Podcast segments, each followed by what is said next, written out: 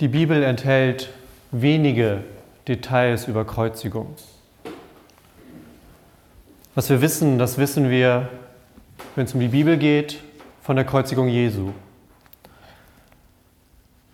Es liegt daran, dass Kreuzigung zur damaligen Zeit etwas war, das man kannte. Die meisten Menschen zur damaligen Zeit haben mehrere Kreuzigungen mit eigenen Augen gesehen. Bei uns ist das nicht so. Aber ich glaube, wir müssen verstehen, was Kreuzigung bedeutet, wenn wir den Karfreitag verstehen wollen.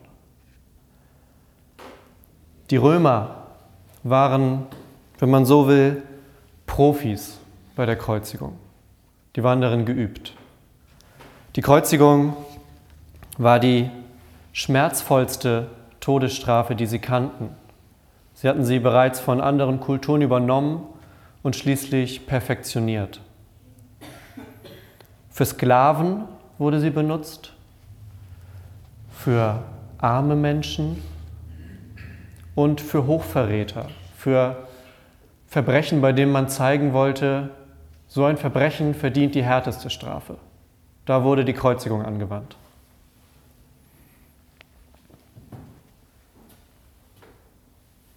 Nun ist es so, es gab bestimmte Vorgaben, wie Kreuzigung zu funktionieren hat. Wir haben einiges davon gerade in der Lesung gehört. Es wurden bestimmte Zeitpunkte eingehalten.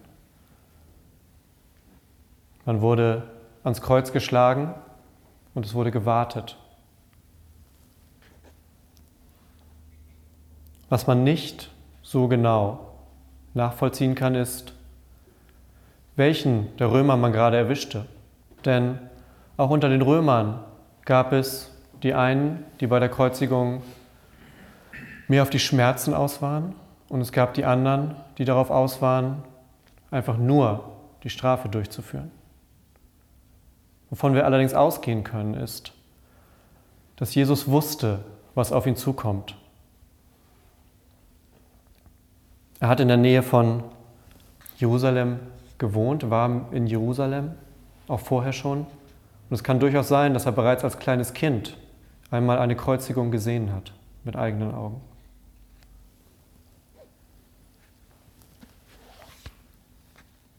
Was wir von Kreuzigung wissen, wissen wir meist von Bildern oder von Holzschnitten, von Altären.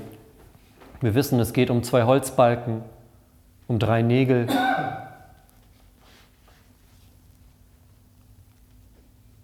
Was wir nicht wissen oder manchmal nicht wissen, ist, dass der Tod nichts mit den Nägeln zu tun hat. Der Tod tritt durch Ersticken ein. Der Körper wird irgendwann so schwer, dass man immer weiter runter sackt, die Arme immer höher gehen und man keine Luft mehr holen kann. Und all das, diese ganze Qual und dieser Schmerz geschahen in der Öffentlichkeit. Man wurde nicht in irgendeinem Hinterzimmer gekreuzigt für eine Tat, für die man bestraft wurde, sondern vor der ganzen Stadt. Jeder konnte es sehen.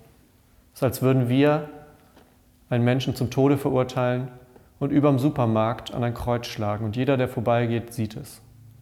Genau das wollten die Römer nämlich, dass man sieht, wofür die Strafe ist und dass man abgeschreckt wird.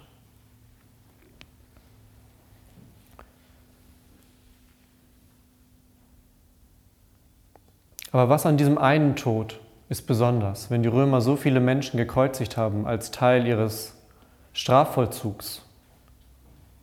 Was macht diesen einen Tod so besonders? Warum erinnern wir uns 2000 Jahre später noch an diesen einen, der gekreuzigt wurde?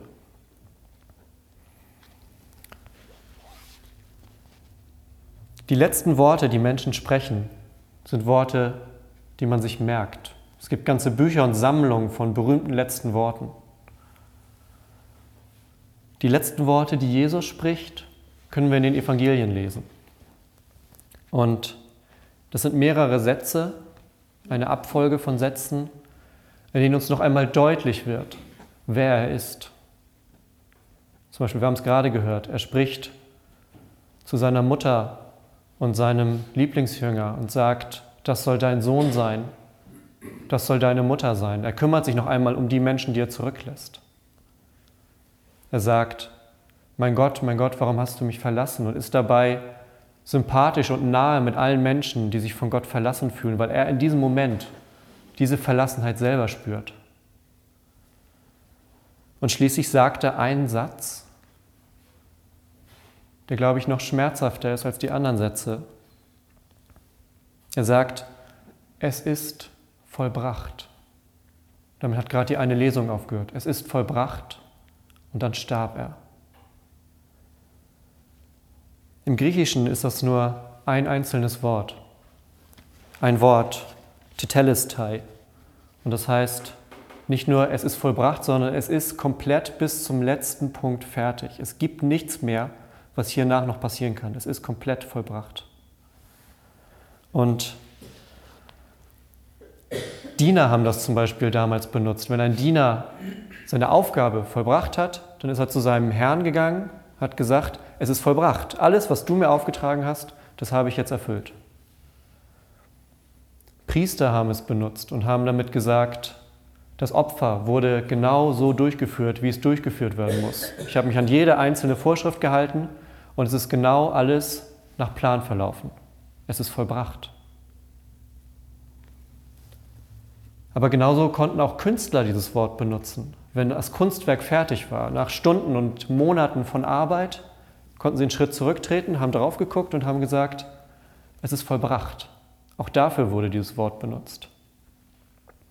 Und schließlich auch bei Händlern, wenn ein Handel für beide Parteien zufriedenstellend über die Bühne gebracht wurde, konnte man auch dieses Wort benutzen und sagen, es ist vollbracht. Es ist für uns beide jetzt komplett gut. Aber was an diesem Ganzen, wenn Jesus sagt, es ist vollbracht und dann stirbt, was ist da eigentlich vollbracht? Was meint er? Meint er sein Leben? Mein Leben ist vollbracht im Sinne von, mein Leben ist jetzt zu Ende? Was Jesus meint, wenn er sagt, es ist vollbracht, dann meint er, das ist vollbracht, weshalb ich hergekommen bin. Es ist das vollbracht, wofür ich geboren wurde. Es ist das vollbracht, wofür ich in diese Welt zu euch gekommen bin. Wir nehmen Jesus gerne so als Vorbild, als jemanden, dem man es nachmachen soll, wie man mit Menschen umgeht, wie man auch mit Menschen umgeht, die man nicht mag, wie Feindesliebe zum Beispiel. Und das sind alles wichtige Dinge, aber der erste Grund, weshalb Jesus gekommen ist, ist ein anderer. Der erste Grund ist nämlich der, dass er gekommen ist, um uns wieder zu Gott zurückzubringen. Ganz ab von allem Vorbild und Beispiel sein. Wenn Jesus sagt, es ist vollbracht, dann sagt er damit, das ganze Gesetz, das ihr Menschen so oft brecht, das habe ich jetzt gerade erfüllt. Das ganze Gesetz ist vollbracht. Bis zum letzten Punkt. Wenn er sagt, es ist vollbracht, dann ist das Prophetenwort, jedes einzelne, das über ihn gesprochen wurde, vorher schon jahrhundertelang, auch die sind jetzt alle erfüllt. Er sagt, auch das ist jetzt vollbracht. Er sagt, eure ganze Schuld, die ich trage für euch, die bringe ich jetzt zu Gott, die nehme ich und auch das ist vollbracht. Eure Vergebung wird vollbracht. Das sagt er in diesem Moment.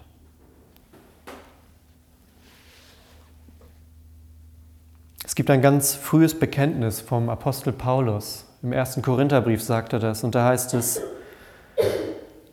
denn als erstes habe ich euch weitergegeben, was ich auch empfangen habe. Paulus sagt, das ist so eine ganz alte Wahrheit, die ich schon bekommen habe. Ich habe das nicht selber erfunden, das wurde mir so gesagt und ich sage es euch, euch Leuten in Korinth.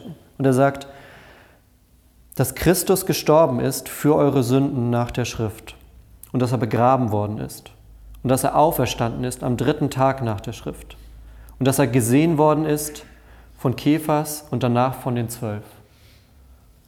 In diesem einen Satz ist das zusammengefasst, weshalb die Menschen damals begonnen haben zu sagen, dieser Mann, der da gestorben ist, der war Gott. Es gibt bei Markus das erste Bekenntnis eines, ja, eines römischen Soldaten, ironischerweise, der unterm Kreuz steht, Jesus bewachen soll, sieht, wie er stirbt und sagt, wahrlich, dieser war Gottes Sohn. der erkennt es. Und daraus stammt dieses allererste Bekenntnis. Für unsere Sünden gestorben nach der Schrift, begraben und am dritten Tag auferstanden nach der Schrift. Alles wurde vorher schon so angekündigt und er hat es vollbracht. Jetzt ist es passiert. Und ich möchte einmal auf ein Wort davon eingehen, nämlich auf das Wort für. Der gestorben ist für unsere Sünden. Und für kann Verschiedenes bedeuten. Für kann heißen positiv. Man tut etwas für etwas, aber das ist hier nicht gemeint. Für kann aber auch wegen oder anstelle von. Eigentlich wegen. Er ist wegen unserer Sünden gestorben. Und Sünden ist so ein wahnsinnig riesiger Begriff, den man manchmal vielleicht vorschnell benutzt und manchmal auch nicht im richtigen Maß benutzt. Aber Sünde heißt im Endeffekt die Trennung von Gott. Sünde ist das, was uns von Gott trennt. Man kann das wunderbar unterscheiden. Es gibt die Taten, die Sünden sind. Muss ich jetzt keine Beispiele geben. Ich glaube, jedem fallen Dinge ein. Und es gibt diese All, das Allgemeine, das, was uns trennt. Ich habe das in, der, in dieser Jona-Predigtreihe gesagt, die ich die letzten Wochen gepredigt habe. Immer dieses, wenn wir von Gott weglaufen und Gott uns hinterherlaufen will. Das tun wir nicht, weil wir uns dazu entscheiden, sondern das tun wir aus der Sünde, aus uns raus. Deshalb laufen wir vor Gott weg, weil Gott so groß und heilig ist, dass uns das Angst macht. Und dass wir davon erstmal weg wollen, weil das zu perfekt ist in dem Moment.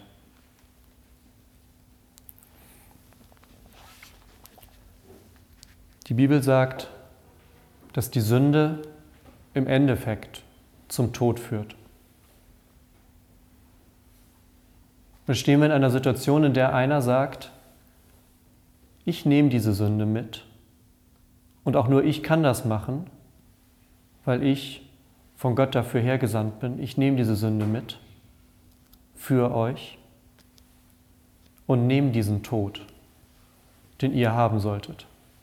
Das bedeutet es, wenn wir sagen, er ist für uns gestorben. Das heißt anstelle von uns.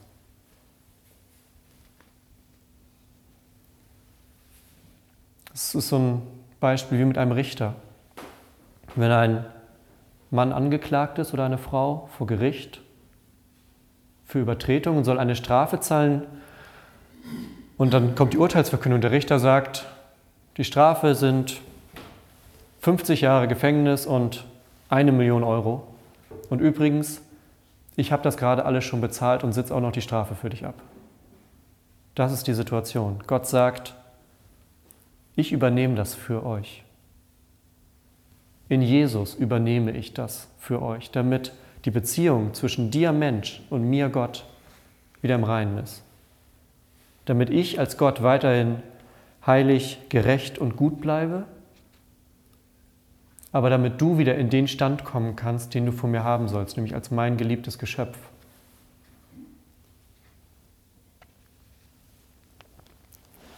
Und deshalb sagt Jesus am Ende, es ist vollbracht, weil er genau das weiß. Er weiß, jetzt ist dieser Moment erreicht, wo zwischen Mensch und Gott wieder ein offener Weg besteht. Und dann sind das auf einmal Worte eines Triumphes, aber eines Triumphes, der doch irgendwie schmerzhaft und nackt ist. Und äh, aus dem Grund entfernen wir an Karfreitag auch den Schmuck aus unseren Kirchen, weil wir sagen, es ist ein Tag des Triumphes, aber es ist für uns kein schöner Triumph, auf gewisse Weise. Es gibt diese Geschichte von einem dänischen Künstler, die finde ich beeindruckend. Es ist ein Künstler, der wollte eine Tonfigur machen von Jesus, lebensgroß, eine Statue aus Ton. Es sollte sein Meisterwerk werden und hat sich hingestellt, Wochen und Monate lang an dieser Tonfigur gearbeitet. Und er hatte sich dann genau ausgedacht, wie sie aussehen soll.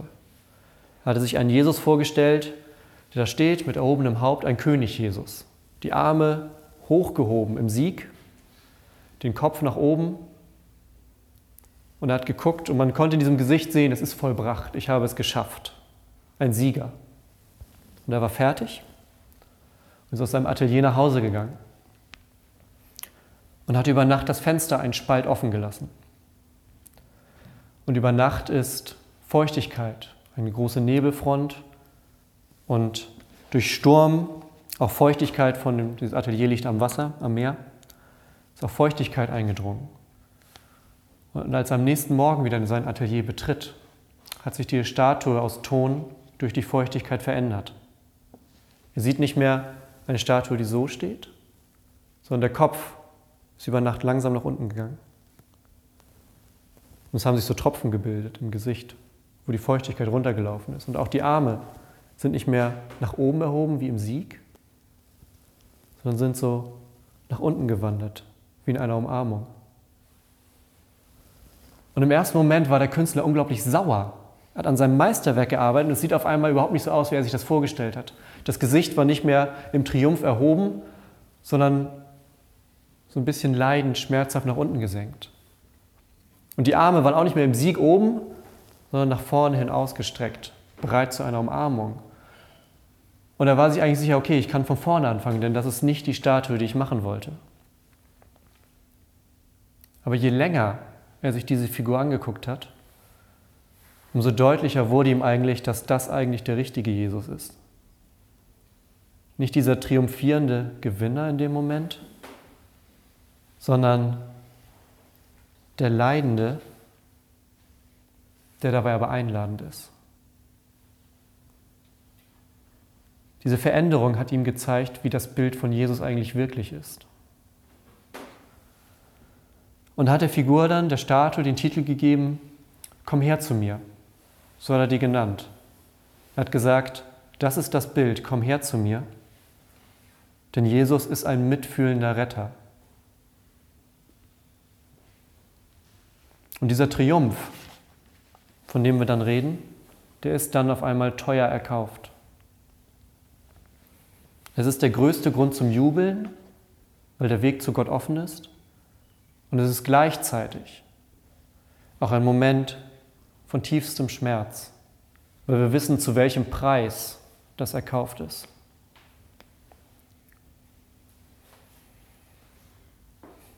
Das Kreuz bleibt für uns trotz aller Erklärungen immer ein wenig unverständlich, denn es ist ein Ort unglaublicher Grausamkeit. Was zu anderem, unter anderem darum führt, dazu führt, dass Leute heute sagen, wir wollen keine Kreuze in Schulen hängen haben oder in Gerichtssälen. Wir wollen das in der Öffentlichkeit nicht sehen. Es ist auch in gewisser Weise makaber, dass sich eine ganze Weltreligion ein Kreuz um den Hals hängt. Das Folterinstrument, mit dem einer getötet wurde. Es ist, als würde man einen Galgenstrick um den Hals tragen. Denn das Kreuz, das zerstört unsere menschlichen Wunschträume danach, dass es ein leidfreies Leben geben kann.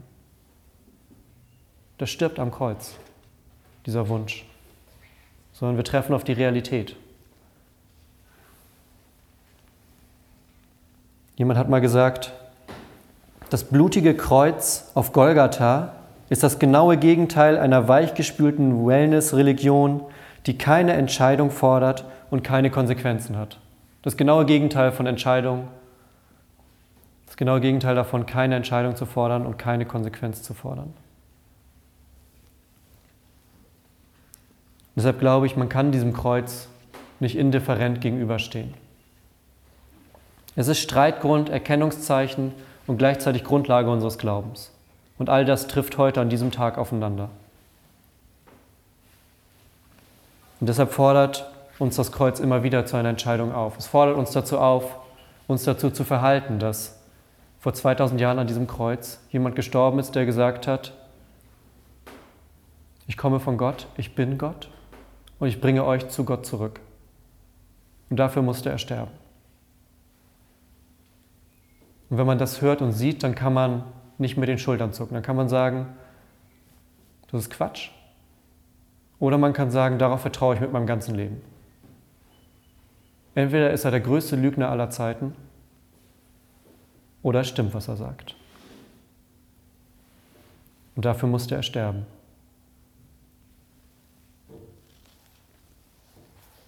Ich glaube, dass das Kreuz notwendig war. Hätte es einen anderen Weg gegeben, hätte Gott den, wäre Gott den gegangen. Aber diesen Weg gab es für ihn nicht. Es gab nur den Weg über das Kreuz zu uns zurück und wir zu ihm zurück. Und deshalb gibt es heute am Ende auch keine schönen Worte. Es gibt auch keine großen Ermunterungen. Denn diese Spannung und diese Realität müssen wir aushalten, dass Gott diesen Weg gehen musste, um bei uns zu sein.